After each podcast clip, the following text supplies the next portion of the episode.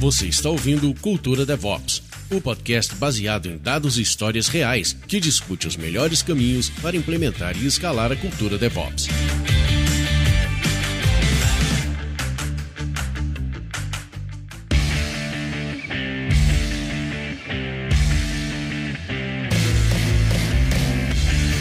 Olá, galera! Esse é o terceiro episódio do nosso podcast de DevOps. E aí a gente tem um tema muito interessante hoje. Vamos falar um pouquinho sobre DevSecOps. Quem está falando aqui? Wagner Fusca, caso você não conheça, eu sou aqui consultor de agilidade na Objective e hoje vamos receber dois convidados aqui. Primeiro, queria chamar aqui Thales Casagrande. E aí, Thales, tudo bem?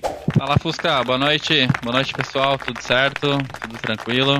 Legal. Obrigado pelo convite. Show de bola. Thales, você pode falar o que você faz, aonde você trabalha e se você tem alguma expectativa para hoje aí? Boa, legal. Bom, é, eu sou especialista em, em cibersegurança. Hoje eu trabalho na, na Datadog. Meu foco é ajudar os clientes na observabilidade das aplicações com segurança. Meu objetivo hoje quero aprender, trocar experiências aí com, com você, com, com o Botino aí, puder compartilhar conhecimento com a galera aí, acho que vai ser, vai ser bacana. Boa, legal. E agora vamos já trazer Rafael Botino aqui para o nosso podcast. Bem-vindo, Rafael. Muito obrigado, Fusca. Opa, Thales, tudo bem? É, Rafael Botino aqui. Eu, eu sou o, eu sou um gerente de produtos na Trend Micro, que é uma empresa de cibersegurança. Show de bola. Hoje, então, o papo vai ser muito legal sobre um tema bastante em evidência. Eu vou falar algumas coisas, gente. Aqui é bate-papo, aqui a gente tá aqui para trocar ideias. Até um tempo atrás a gente falava muito de DevOps, né? De agora surgiu essa palavra SEC no meio de DevOps. E alguns já começam a achar, nossa, mais uma etapa de DevOps. Eu acho que a primeira coisa que a gente tem que acabar com a ideia é que não é mais uma etapa, é todo o ciclo DevOps, né? Então eu falei, certinho, gente? É isso mesmo? É isso aí. eu concordo 100%, eu concordo 100%. É, acho que é um dos grandes erros quando você quer limitar os, a, a, parte de segurança para uma etapa e aí não vai funcionar mesmo, né? Já... Virar mais uma mais uma role, né? Tipo, mais um job description, né? Sei lá, DevSecOps Engineer, DevSecOps não sei o que. Cara, e todas as, as possíveis variações que, que existem, né? Acho que isso faz, faz muita... faz um, um pouco de confusão aí.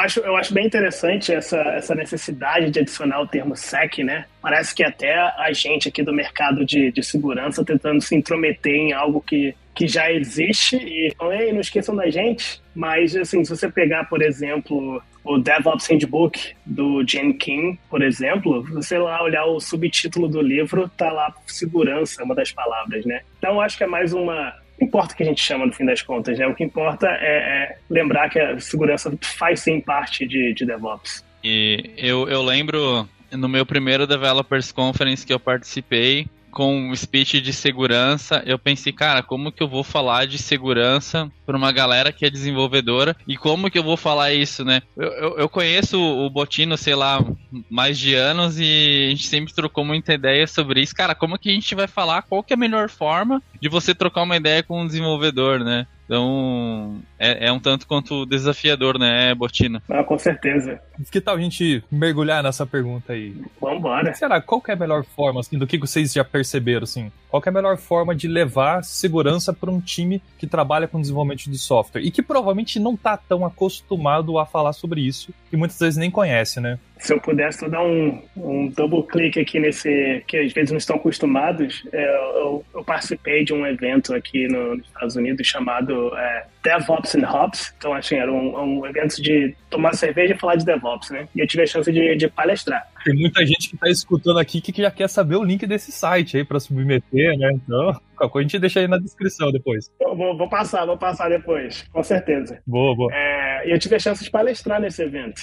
Então, eu, a primeira coisa que eu fiz, justamente por causa do que a gente está conversando aqui, como é que eu vou falar de segurança do provedor? Quanto será que eles estão cientes disso, né? Então, a primeira coisa que eu fiz foi perguntar para eles é, quem aqui trabalha com DevOps. Eu esperava que todo mundo fosse levantar a mão, quase todo mundo, né? Porque é a área de interesse deles. E, claro, quase todo mundo levantou a mão. Eu perguntei quem aqui trabalha com segurança? Ninguém. Literalmente ninguém levantou a mão. Então, foi aí que eu reparei. Pois é, não, literalmente ninguém. Então foi aí que eu reparei, peraí, realmente tem uma defasagem muito grande entre o que a gente quer falar aqui, né? O que a gente falar de, de segurança para esse público e o que o público entende como parte do, do, do dia a dia deles.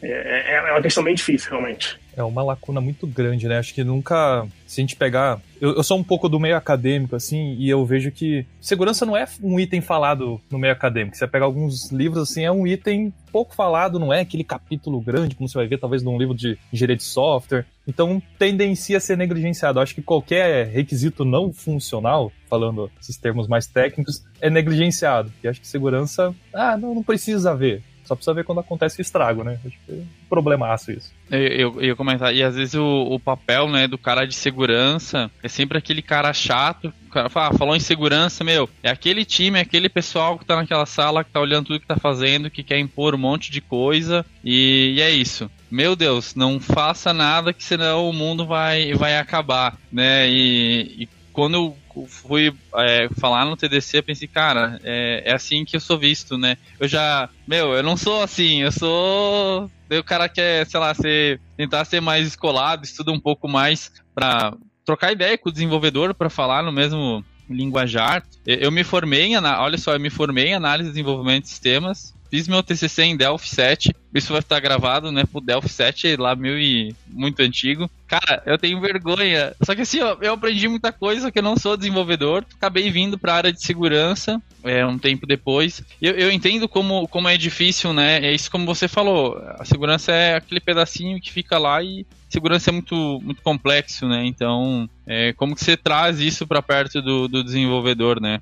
É, com certeza. Vocês têm uma, uma uma noção, o Thales trouxe um, um item aqui que é interessante é, a gente abordar, assim, como que o pessoal vê, assim, eu não trabalho com a parte de segurança, eu estudo, já apliquei e tal, mas não é, o, é o tempo total, eu falo com um time sobre segurança. Você acha que o pessoal acha que vocês são os auditores, aquele pessoal que vem com a pranchetinha e fala assim, você está colocando a empresa em risco? Seria mais ou menos isso? Como é que, como é que vocês acham que o pessoal, o dev, o time vê vocês? É, eu acho que, eu acho que boa parte é isso, né? E, eu acho que até pior, é, é, é menos o, o que o que, quem a gente é, mas a consequência da gente estar envolvido, né? Igual o Thales falou. Parece que quando o cara de segurança entra na sala, sua, a sua produtividade que estava assim faz assim. É, acho que essa é a impressão que eu tenho de que, do que acontece por aí. É, e isso é muito ruim, né? Porque a segurança não deveria ser algo que atrasa o desenvolvedor. Deveria ser, um, deveria ser algo que habilitasse o desenvolvedor desenvolver sem ter que estar o tempo todo pensando em segurança, né? Habilitar o desenvolvedor a desenvolver de uma forma segura. Eu acho que boa parte disso é também o um problema de a quantidade de pessoas né, que está em cada role dentro de uma empresa. Né? Se você pegar uma empresa qualquer que tenha, sei lá, 100 desenvolvedores, quantas pessoas de segurança tem lá? Duas, três no máximo?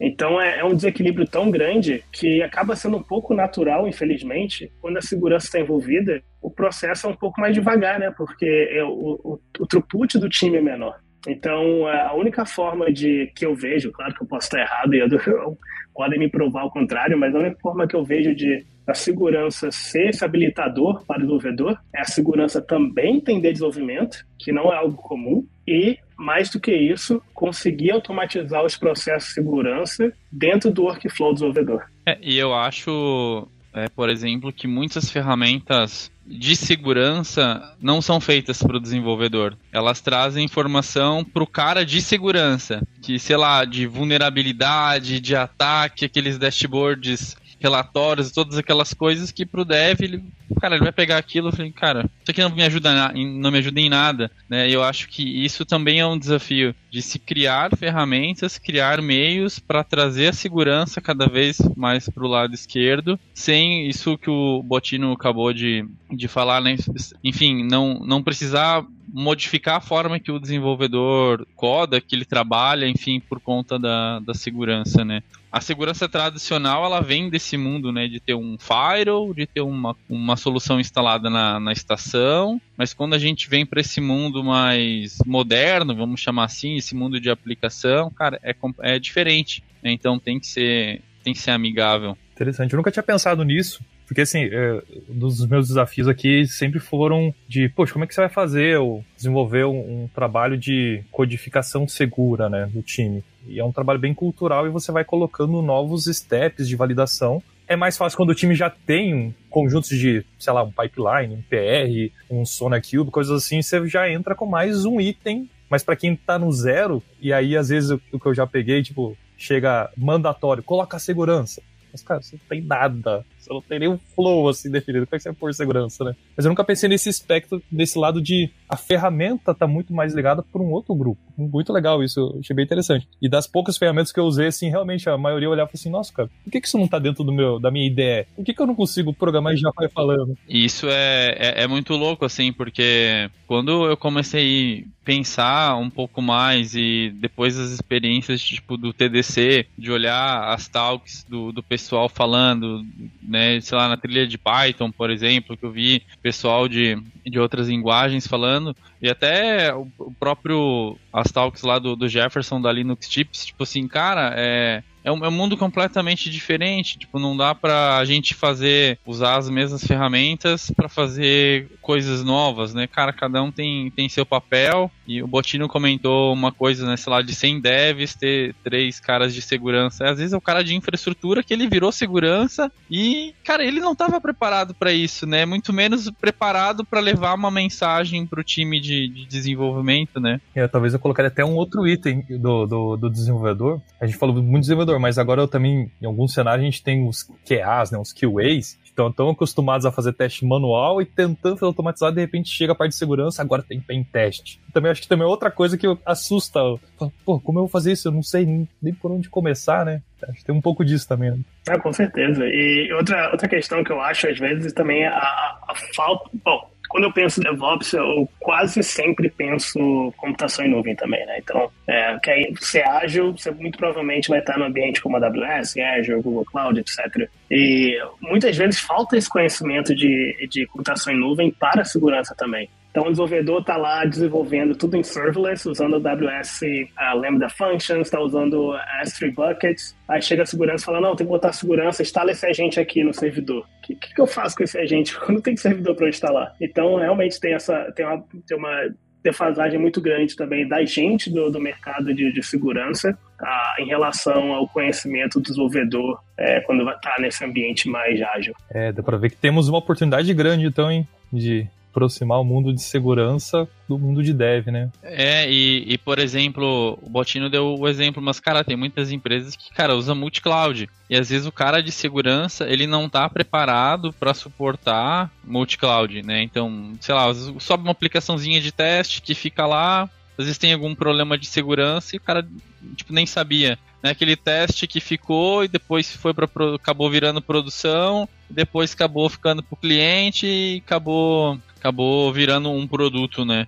Então é, é um tanto quanto desafiador, acho que para todas as áreas é, se manter atualizado e quebrar essa barreira de que o cara de segurança é um cara chato, mas pô, sentar, bater um papo, cara, pô, pra onde que a gente tá indo? Vamos conversar, você, sei lá, quer usar uma infraestrutura nova, vou te ajudar a prover, vamos fazer isso junto. Acho que a, a conversa é a melhor é a melhor coisa, né? Mas o difícil é como iniciar uma conversa sem ter tipo um modelo mental que o dev escreve coisa bugada com vulnerabilidade, o cara de segurança é o cara que bloqueia tudo, né? É, exato. E isso você falou da, da, daquela aplicação que foi para nuvem, que ninguém tá sabendo, que acaba vendo produção depois de um tempo. Eu lembrei aqui de um caso muito, digamos assim, curioso que, que eu presenciei. Como eu trabalhava como arquiteto de solução antes, eu conversava com muitos clientes, né, para entender o, o, ambiente deles. E eu fui para, não citar nomes, uma grande empresa aí no Brasil e fui conversar com o time de segurança e perguntei como é que é, como é que vocês estão hoje em uso de computação em nuvem? Não, não, não, aqui não tem computação em nuvem. Eu falei, ah, beleza, tudo bem. Aí eu vou conversar com, com um dos provedores, maiores provedores de nuvem para falar, pô, aquele cliente, cara, cliente tão grande, como é que pode que eles não têm nenhuma estrutura ainda uh, uh, aí com vocês? Ele, como assim? Eles são dos nossos maiores clientes. Ou seja, eles eram dos maiores clientes desse provedor de nuvem, sendo que o time de segurança não fazia nem ideia que eles estavam em nuvem. Então, é, é essa é o tamanho da defasagem. Interessante, né? Eu acho que talvez vai muito até do, do da visão da empresa, né? Acho que segurança quando a gente fala, eu lembro de um, não sei se eu poderia chamar de um método ágil, mas o Modern Agile fala um pouquinho que segurança é um pré-requisito para as pessoas e, e, não necessariamente a gente está falando de segurança no software somente. A gente está falando do ambiente seguro onde as pessoas possam compartilhar. Tem muito disso também, né? Uh, eu lembro de um papo aqui que eu tive com um consultor é, aqui da Object, o Danilo, onde a gente até submeteu um tema para a gente discutir no Ágil Brasil sobre isso, sobre, cara, o time de desenvolvimento trabalha, tem que trabalhar com segurança, mas com itens de segurança, igual a gente está falando, que deve ser SecOps, mas também tem que haver um ambiente seguro onde ele possa falhar e onde, se ele implementou uma, uma vulnerabilidade, às vezes ele fez porque ele não conhecia, mas ele vai aprender rapidamente. E como ele vai aprender rapidamente se não tem um pipeline, um DevOps, um DevSecOps? Então tem, envolve, permeia muitas coisas, né? Acho que de comportamento também, não necessariamente só ferramental esse papo, né? Com certeza, com certeza. É, igualzinho DevOps, né? É tudo sobre a cultura. A gente estava falando de ferramentas aqui, a gente não falou nenhum nome, não sei se na experiência de vocês aí, se tem algumas ferramentas que vocês gostam de usar, aconselho, já deu para ver nuvem. Cara, nuvem tem que caminhar para lá, mas também se você não souber configurar algumas coisas da nuvem, né? Aí, aí você pode expor tudo, né? Não sei se tem uns perigos aí, né? Com certeza, poxa, com certeza. E, e, falando em nuvem, rapidamente, antes de falar de qualquer outra ferramenta específica, é só, só dar aquela lembrada, né? Que, cara, é, a, o, o, primeiro que antigamente tinha aquele medo de ir pra nuvem, que fala, meu Deus, meus dados não vão estar comigo, como é que eu vou para lá? E, e, parece que hoje em dia também é um, ah, tô na nuvem, não preciso pensar em nada de segurança, que eles resolvem tudo. E sempre lembrar que não é bem assim. É algo bem ali no meio, tem algo chamado de o modelo de responsabilidade compartilhada Tá? Se você está fazendo qualquer coisa em nuvem, você deveria parar, pode pausar o podcast se estiver ouvindo, vai ler sobre isso, depois volta, porque o modelo de responsabilidade compartilhada é, é algo que todos os provedores de nuvem, AWS, Azure, Google, qualquer outro, vão ter e vão te explicar exatamente onde que, até onde vai a responsabilidade deles em termos de segurança e onde começa a sua. Então, é, essa não é uma ferramenta que você vai usar para automatizar checks de segurança, mas é uma ferramenta fundamental de se entender que eles sim estão te dando bastante segurança, mas você ainda tem sua responsabilidade lá. É, acho que essa ferramenta é número um. É, e falando de ainda só de, de responsabilidade compartilhada, acho que uma, o Botino escreveu um artigo muito legal falando sobre responsabilidade compartilhada e pizza né? Que tipo, isso é talvez algumas outras coisas são complexas, né? De talvez se entender, mas você traz exemplos que facilita muito, né? E o Botino escreveu um artigo muito legal. Depois a gente compartilha o link falando a relação com pizza, né? Para quem tá escutando, Daqui a pouco procura lá Rafael Botino no LinkedIn, Rafael com PH e Botino com dois T's, eu encontrei lá. Então lembro que tem a publicação e é, vale muito a pena, hein? É, é, é, bacana porque é justamente isso, né? A responsabilidade de, de cada um, né? Então, Cloud Provider ele tem a, vai entregar disponibilidade, uma série de coisas, armazenamento, mas você é responsável pelos dados que estão ali. Então, e, e olhando para uma infraestrutura que às vezes é, é multi-cloud, cara, a responsabilidade acaba sendo muito maior porque você tem mais de um ambiente para fazer é, o, o, gerenciamento nisso, né? E, e olhar com, com cuidado para aquilo que está sendo é, provisionado. E tem várias ferramentas de automação que com, com um comando você provisiona uma infraestrutura gigante. Cara, e como que tá essa infraestrutura? Né? Será que ela tá segura? Será que não tem nada exposto? Então, isso é muito, é muito louco. Não, é sim, é sim. Uh, e outra responsabilidade que deve cair na mão de muitos desenvolvedores hoje em dia é a da própria infraestrutura, né? Principalmente quando fala de DevOps, é comum hoje em dia o, você está desenvolvendo, desenvolvendo arquitetura em forma de, de texto, né? De, então, você tá, forma de código, melhor dizendo. Então, você está lá definindo sua estrutura usando CloudFormation, Terraform, Serverless Framework, SAM, volume, CDK, não, não importa, né? É, é bem comum hoje em dia o desenvolvedor estar desenvolvendo a arquitetura como código e a maioria desses, é, dessas ferramentas eles possuem sua, sua, contraparte de termos de segurança também. Um um linter-like né? Algo algo assim que pode escanear seu código e na hora de falar olha isso aqui putz você tem certeza que você vai deixar esse S3 bucket público aqui você tem certeza que você quer deixar todas as portas abertas da sua instância? Então, são, são coisas que você pode integrar no seu próprio ambiente de desenvolvimento. Todos eles têm extensão aí no, no VS Code, por exemplo. Eu vou falar VS Code que é o que eu uso. Eu sei que eles têm. E é algo simples, compatível com o seu workflow como desenvolvedor, porque já está lá no seu ambiente, e vai te falar assim na hora algo que pode te evitar dor de cabeça depois com a segurança. O problema não é falta de ferramenta, é você não conhecer ou se conhecer não usar, né? Acho que é muito disso, né? De não usar aquilo que está a seu favor, né?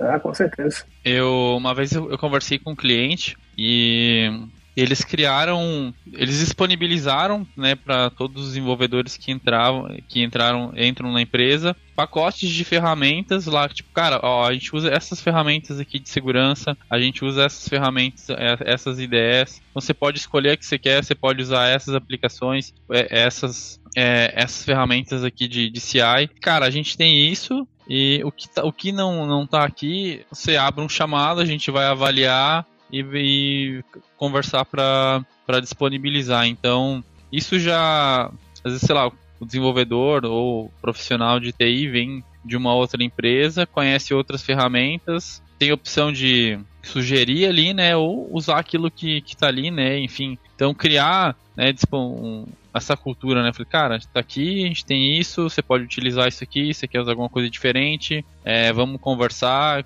Então acho que isso é, é um caminho. Com certeza. Outra ferramenta que eu gosto muito de comentar, que de novo também não é código, é documentação, mas que é muito interessante, é se você está desenvolvendo em computação em nuvem, é olhar o Well Architected Framework, né? o, o framework de de boa arquitetura. Está disponível na AWS, na Azure, no Google. Acho que no Google tem um nome um pouco diferente, mas todos eles têm um, um guia desses, que é um guia de basicamente melhores práticas de como usar cada um dos serviços que eles têm disponíveis é, em, na sua plataforma e olhando de diferentes formas. Formas que, com certeza, como desenvolvedor, você vai se interessar muito, que é como performance, como aumentar a performance da sua aplicação, começar a melhorar a disponibilidade da sua aplicação, como melhorar o custo da sua aplicação, é, mas, por exemplo, como melhorar a segurança dessa aplicação. E se você tem um bom entendimento do, da, desse, dessa documentação de, de Architecture, você com certeza será um, um desenvolvedor, um DevOps Engineer que vai estar acima da média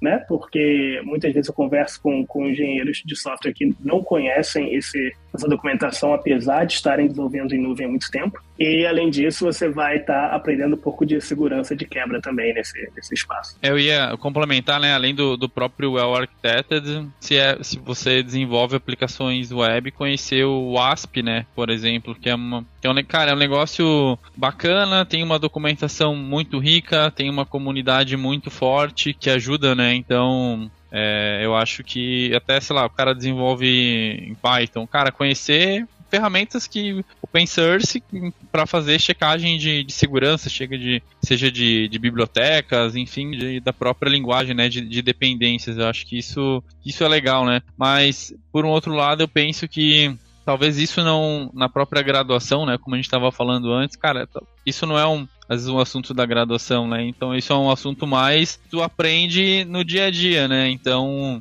é, trabalhando numa empresa, né, na, na graduação você aprende, eu aprendi é, C++, Java e, e isso, né? Então ninguém nunca falou de segurança, né? Então, buscar as, se atualizar, né, como profissional, buscar as formas, né? Acho que é legal. Show de bola. Acho bem legal isso, essa dica da OASP, porque é um grande projeto com vários subprojetos open source, uma comunidade que pode se ajudar, né? E que está focada em, nas tendências. Então, puxa, tem tanta ferramenta legalzinha ali que você pode usar. Se você não conhece, procura OASP, O-W-A-S-P. Acho que é isso, né, gente? Falei certo, né? É. Procura aí no Google, vai achar rapidamente o link. Você vai ter material em português, até para quem não, não tem tanto domínio na linguagem em inglês ali. Então vai, vai ser bem legal. Acho que uma coisa muito interessante é a gente, sei lá, vou, vou colocar o meu chapéu assim como se fosse um programador. No primeiro momento de desespero, sai procurando coisas no Google, né? E não necessariamente, às vezes, as boas informações estão nos primeiros links, né? Poxa, às vezes, eu não tô falando mal do Stack Overflow, mas tem coisas assim que pô, vai direto na fonte da boa prática, né? Poxa, a gente tem tanto material ali, aí eu vou ser meio messiânico aqui, né? Tem um princípio bíblico que fala que o povo de Deus lá pereceu por não conhecer, né? E a gente, como muitas vezes pessoas técnicas, não perece por não conhecer. E tem tanta ferramenta boa aí. Acho que se você tá numa nuvem AWS, cara, tem tanto material, até treinamento, até foge do escopo aqui de segurança, como mexer o basiquinho coisas gratuitas que você não precisa pagar nada e que a própria Amazon e os outros lugares dão ferramentas. Então, gente, pesquisa aí, estude, reserve tempos aí na sua semana para você se capacitar. É, até a própria Cloud, Na Cloud Native Computing Foundation tem uma série de ferramentas de projetos que você pode utilizar relacionados é a própria segura, segurança né, que você pode é, utilizar para testar a segurança da tua infraestrutura, sei lá, do, de, de container, de, de Kubernetes, então é, fazer benchmarks, né? Então isso, isso tem, mas sei lá, como que essa a informação de onde tem, né? Que você falou, né? Os primeiros links do Google, né? Então, sei lá, como escrever um código seguro em Python. Daí você olha lá, um milhão de resultados. Daí você vê, cara, tipo, meu, isso aqui não me ajuda em nada, né? Então é, é um pouco. Ou sei lá, a, como é que você vai ter a ideia, às vezes, de, sei lá, vou abrir o VS Code, ah, deixa eu digitar security aqui, o que que aparece? Cara, vai aparecer tanta coisa. Né, então, o que o marketing vai colocar as strings certas de pesquisa, né? É o ranqueamento, né? É isso aí. Até vou puxar uma pergunta que a gente não tinha planejado aqui, mas acho que o papo tá, tá caminhando para essa questão. Eu conheci o Thales um tempo atrás, acho que foi no próprio TDC, onde eu tinha que um dia dar palestra e tal. Eu sempre me gostei muito do tema aí de segurança conheci o Thales, o Thales me apresentou, o Rafael aqui. E assim, como é que vocês, é, vocês se capacitam? Vocês já falaram de algumas ferramentas de segurança. Eu acho que tem muita gente aqui que, poxa, eu tenho meu DevOps, mas eu não sei aonde pesquisar. Já li lá livros de segurança, mas poxa, onde estão essas questões? Porque assim, a gente já viu que no livro acadêmico não vai estar. Tá. Tem alguns blogs, talvez, que possam nos ajudar, mas queria ver que, tipo assim, conhecer um pouquinho mais assim, ah, poxa, Thales, o que, que te ajudou nessa jornada? Compartilha uma coisa e o Rafael compartilha outra, coisas que você usa que de repente possam, possa ajudar aqui a galera a, a ter mais conhecimento em segurança e aplicar corretamente. Então, deixa eu contar rapidinho um pouquinho da minha história para poder adicionar a, a, responder melhor essa pergunta. Eu, desde que eu me formei, eu trabalhava basicamente como desenvolvedor, e, mas sempre tive essa curiosidade da área de segurança. É, bom, não vou dizer sempre, na verdade teve uma coisa que mudou drasticamente, assim, eu, eu não, não pensava sobre a área de segurança até ouvir falar do Stuxnet. Não sei se é, quem está ouvindo aí já ouviu falar do Stuxnet, mas o Stuxnet foi o primeiro malware, pelo menos que a gente saiba, que foi desenvolvido por, é, por estados, né, com, com E maiúsculo, que foi encontrado nas, nas, nas centrífugas de enriquecimento de urânio no Irã. Então, assim, foi era uma arma, né? Foi literalmente uma arma. Foi nesse momento que eu falei, caraca, isso é segurança é algo a se levar a sério no mundo de computação. Que adianta eu só estar aqui programando e não me preocupar com isso, né? Então, é, eu acabei entrando na, na Trend Micro, que é uma empresa de segurança, sem, na verdade, saber muito de segurança. Eu tive esse eu tive a sorte de ter essa influência de segurança ao redor de mim é, desde que eu entrei na, na, na, na, na empresa, né? É, mas eu sempre fui muito curioso, então eu estava sempre procurando aí o que. Eu sempre olho o que tem de mais novo em notícias de segurança. Um site bom é o Blipping, blippingcomputers.com, é, um, é um muito, muito famoso. Posso depois botar aqui por escrito para a descrição para ficar mais fácil. Putz, eu, a, a, fonte pode ser infinita. Hacker News é um site muito bom também para poder ver o que está acontecendo de novo. E o interessante é você entender como essas notícias de dessas vulnerabilidades, esses ataques, o que, que elas estão falando. E se tem algo ali que não faz sentido para você, você dá uma pesquisada maior. Putz, mas o que, que significa uma vulnerabilidade no software? Então você vai lá, dá, dá uma pesquisada, e aí você vai começar a entender como aquilo se conecta com o seu trabalho como desenvolvedor. O que, que você, como desenvolvedor, gera de impacto, é, que poderia gerar de impacto se você, o desenvolvedor, que está envolvido naquela, naquele, naquela notícia de cibersegurança que aconteceu recente, né? Por exemplo, Log4j, que foi algo muito grande aí nos últimos meses. Putz, sua aplicação Java usa essa, essa biblioteca, qual o impacto? Como é que essa vulnerabilidade funcionou? Como, como que isso abriu portas para um atacante? Como é que o atacante exploraria isso? Então você vai só realmente pesquisando aí, dando um duplo clique em cada uma dessas partes, e naturalmente você vai começar a entender melhor um pouco que a sua postura como desenvolvedor impacta sim é, a segurança e você pode ter é, algumas táticas aí enquanto programa para diminuir a superfície de ataque da, da sua aplicação. Eu comecei na área de, de segurança também e uma pessoa que me influenciou muito para olhar um pouco mais para esse lado de desenvolvedor foi o, o próprio Botino. Nas, nas, nossas conversas, ele foi um dos responsáveis, assim, assim, meu, meu mentor, né? A gente troca bastante ideia e, cara, tipo, me dá umas cada assim, tipo, cara, olha isso, pensa assim, cara, você tá, não é esse caminho, né? E eu acho que isso é muito legal, né? Ter alguém para te dar uns toques e você ter que correr atrás também, né? Tipo, ler, buscar é, literaturas, né? Tem um livro que, que eu. É, ele é gratuito, depois dá pra gente disponibilizar o link, que ele fala sobre é, a segurança começando do, do, do, lado esquerdo, né? Foi até o, o, fundador da, da Sneak que, que escreveu o livro, né? Então, o approach é legal porque é trazendo a segurança pro lado do dev. Cara, como você pode facilitar a vida do desenvolvedor? Seja como é, um pouco daquilo que, tudo, que a gente falou hoje, né? Então, sei lá, com IDE, com informações, né, com recomendações, com cenários, né, que um ataque pode acontecer, com, com um learning, né, um caminho num linguajar de, de desenvolvedor. Eu acho que isso é bacana. E eu acabo seguindo bastante gente no, no Twitter, assim, de, de profissionais da área de de application security, de, de container, é, da própria Apple, do Google, porque eu acho que esses caras compartilham muita, muita informação que é, que é bacana, né? Então, eu, Twitter para mim é, é fundamental.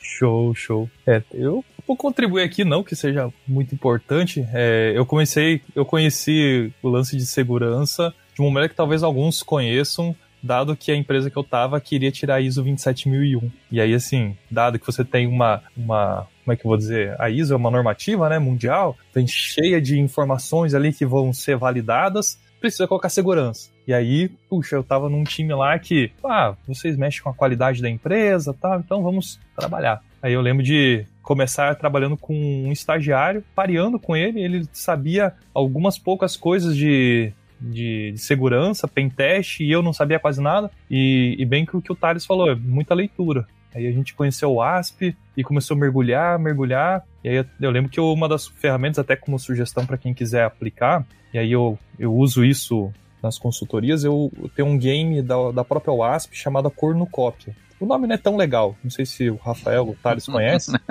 Cornucópia. Não. Eu também não conheço, não. Ele é um game de cartas aqui, até depois eu posso pegar para quem estiver vendo o videozinho, mas é. Se você colocar o ASP Cornucópia, você vai encontrar e eu fiz a tradução pro português, né? E é um game assim que, cara, de uma maneira lúdica, desenvolvedores, analistas, testadores começaram a olhar e tentar entender, poxa, peraí, isso aqui, porque a carta tem um, um, possível ataque. E a ideia é sempre assim, você lê a carta e pensa assim, isso pode acontecer no meu software? Se acontecer, você pontua. Que bacana. Se não acontecer, e todo mundo começa a discutir. Então, assim, a pessoa fala assim, ah, isso aqui não acontece no software. E você descobre que tem uma pessoa ali que conhece de segurança e fala, cara, é possível sim, não tá criptografado o canal. Você criptografou a senha, mas o canal não. Pá, pegou. Então foi uma maneira lúdica de criar o backlog. Eu lembro que a gente fazia, às vezes, rodadas de meio período de trabalho ou um dia inteiro. Cara, você saía dali com um backlog de vulnerabilidades e principalmente o time começava a falar sobre segurança na próxima vez que o PO fosse escrever um requisito, ele falava, envolve cartão de crédito, né? Ah, lá,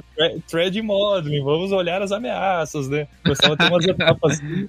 Ficava lúdico, não ficava pesado, do tipo, poxa, lá vem a galera de segurança perturbar minha mente. Então, foi um trabalho legal que rolou, cara. É essa parte mais importante, né? Fazer a conversa da segurança começar. Acho que é isso. Acho que uma vez que começa, é, vira, vira um tópico interessante e o desenvolvedor é uma raça curiosa, né? Nós somos curiosos. Então a gente com certeza vai querer entender mais, vai pesquisar e vai, é natural depois. E você falou de. O Fusca falou de colocar no, no backlog. É, de forma tradicional, né, as ferramentas de segurança geram reports. Então imagina você vai gerar um reporte de segurança de 20 páginas, vai botar na mesa do desenvolvedor, cara, tá aqui, ó, corrige. Cara, não, né? Tipo, como que ele.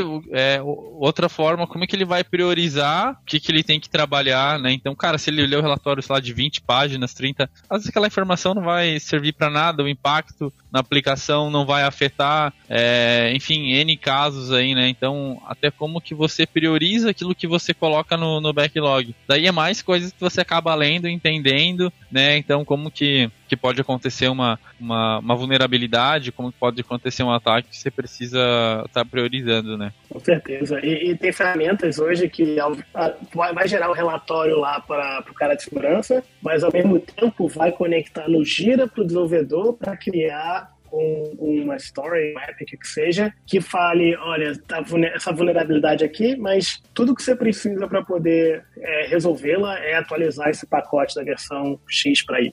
Isso é algo muito mais dev-friendly, né? Com certeza. E aí o time também tem que entender que tem que ser priorizado isso, né? Acho que esse é um Com outro certeza. passo, né? Uma dificuldade muito grande de se priorizar a segurança é o valor percebido da entrega. Porque como desenvolvedor, se eu tenho uma tarefa lá que é mudar o botão da cor vermelha para verde, e eu faço esse push lá, eu boto em produção esse, esse código e eu começo a ver que as pessoas estão clicando mais no botão, eu falo, putz, meu esforço todo para poder mudar a cor do botão valeu a pena. Se eu tô lá e boto tempo para poder trabalhar na segurança da aplicação, se eu fiz tudo certo, eu não vou ver valor nenhum, porque ninguém vai conseguir atacar a aplicação. Então é muito difícil você conseguir mostrar para o desenvolvedor que aquele tempo investido na segurança tem um retorno, né? Porque o, a, a, a mudança funcional é, é clara, essa não. Eu acho interessante que é difícil mostrar, mas quando você começa a desenvolver, um, mostrar que, poxa,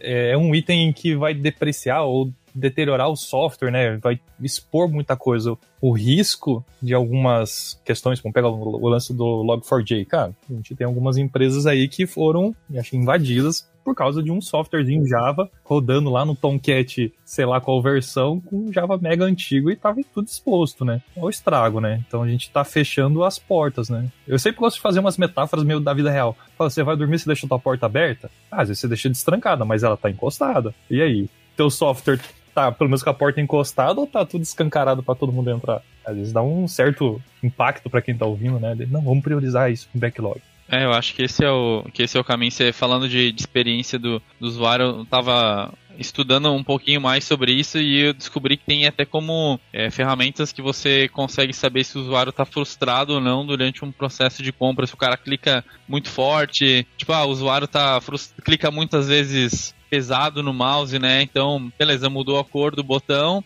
mas na hora que tá clicando muito forte, cara, o cara às vezes tá brabo, não tá funcionando, alguma coisa tá lento ali na, na plataforma, né? Então, é, não só a segurança em si mudar, mas é a experiência de, de utilizar as ferramentas, né? Então, acho que, que é isso. A gente tá caminhando aqui já pro fim do nosso papo, mas tá bem legal. Talvez a gente vai ter que fazer um papo 2 aí, que eu tô vendo que tem, eu tenho muita coisa aqui pra trazer aqui. Quem sabe faz uma, uma segunda rodada. Não sei se vocês topam aí, Rafael e Thales. Já tô.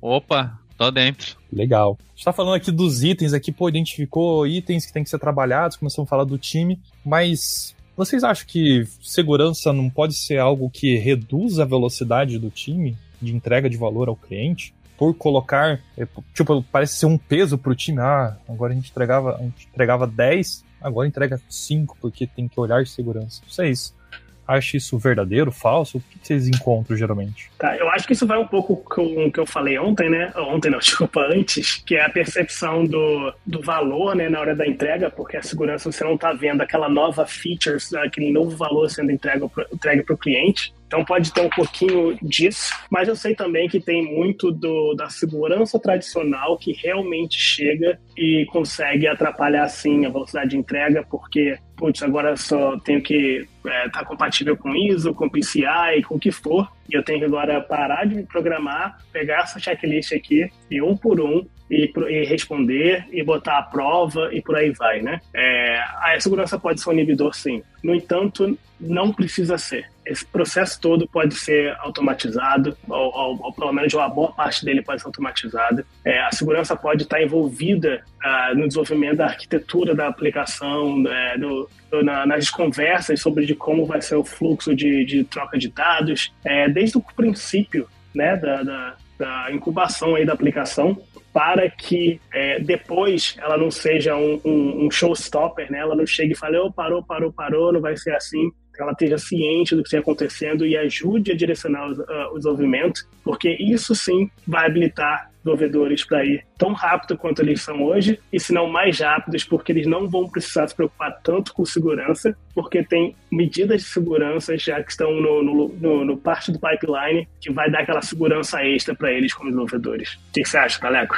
Não, é, eu concordo, e, e, e até vai ter momentos que vai ser necessário fazer um, uma entrega vai ter, vão ter falhas, vão ter bugs, vão ter issues, mas que a segurança vai te ajudar a colocar um controle compensatório para que aquela falha que tu tem na aplicação ela não seja explorada. Né? Então, é, vai estar tá todo mundo de mão junto, abraçado, unidos venceremos. Né? Então, teve o processo de entrega veloz do software, cara, lá, uma aplicação nova, né? Então, que vai, às vezes se espera muito, você perde o time de mercado, você entrega, mas, cara, segurança ajuda com controle compensatório para impedir que seja, que seja atacado. Acho que começando mais para o lado da esquerda possível, com automações e gerando métricas e ajudando o time que está desenvolvendo a entender o negócio, o qual é o impacto, eu acho que vai, vai acelerar assim e, e todo mundo se conversando dá tudo certo.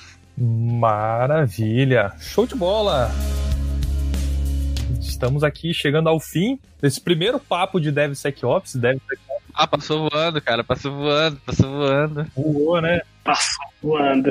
Legal, legal demais. DevSecOps é um mundo, não vou falar a parte, mas assim, é, a gente tem muita coisa para falar. A gente deu umas pinceladas aqui de cloud security e várias outras coisas a gente pode abordar. E eu sei que vocês dois são feras nisso. Legal, gente. Queria agradecer muito a participação de Thales e de Rafael. Agora a gente chega num momento aqui onde vocês podem mandar o convite de vocês, falar como encontrar vocês, material, de repente vocês têm livro, sei lá, alguma coisa assim, canal no YouTube, LinkedIn. Fiquem à vontade, falem aí pra galera conectar com vocês para trocar ideia, beleza?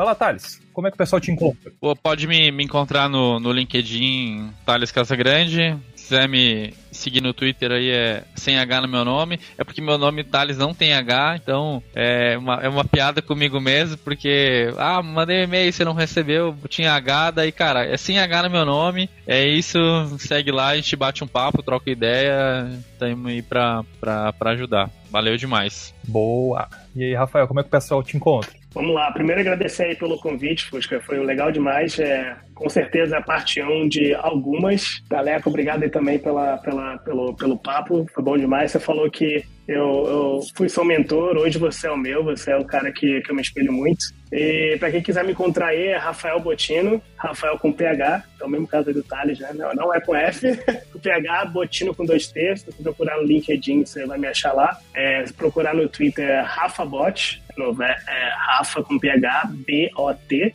Se procurar o Rafael Botino ou Rafa Bot na, na parte das, das mídias sociais, você vai me achar. Maravilha! Então, por hoje é só, galera. Primeira parte aqui de DevSecOps, um tema muito legal. Tem muita coisa aí para você absorver, então qualquer coisa você volta aí o podcast para você pegar as informações que a gente foi falando e aqui a gente vai tentar deixar também as descrições, os links de tudo que a gente falou. Caso não encontre, procure a galera tá aí para trocar uma ideia, beleza? Até o próximo podcast e falou!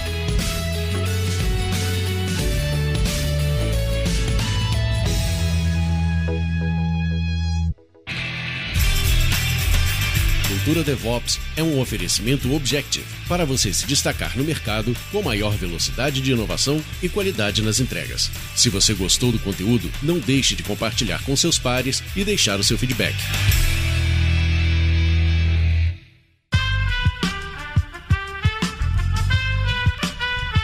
Esse podcast foi editado por Aerolitos Edição Inteligente.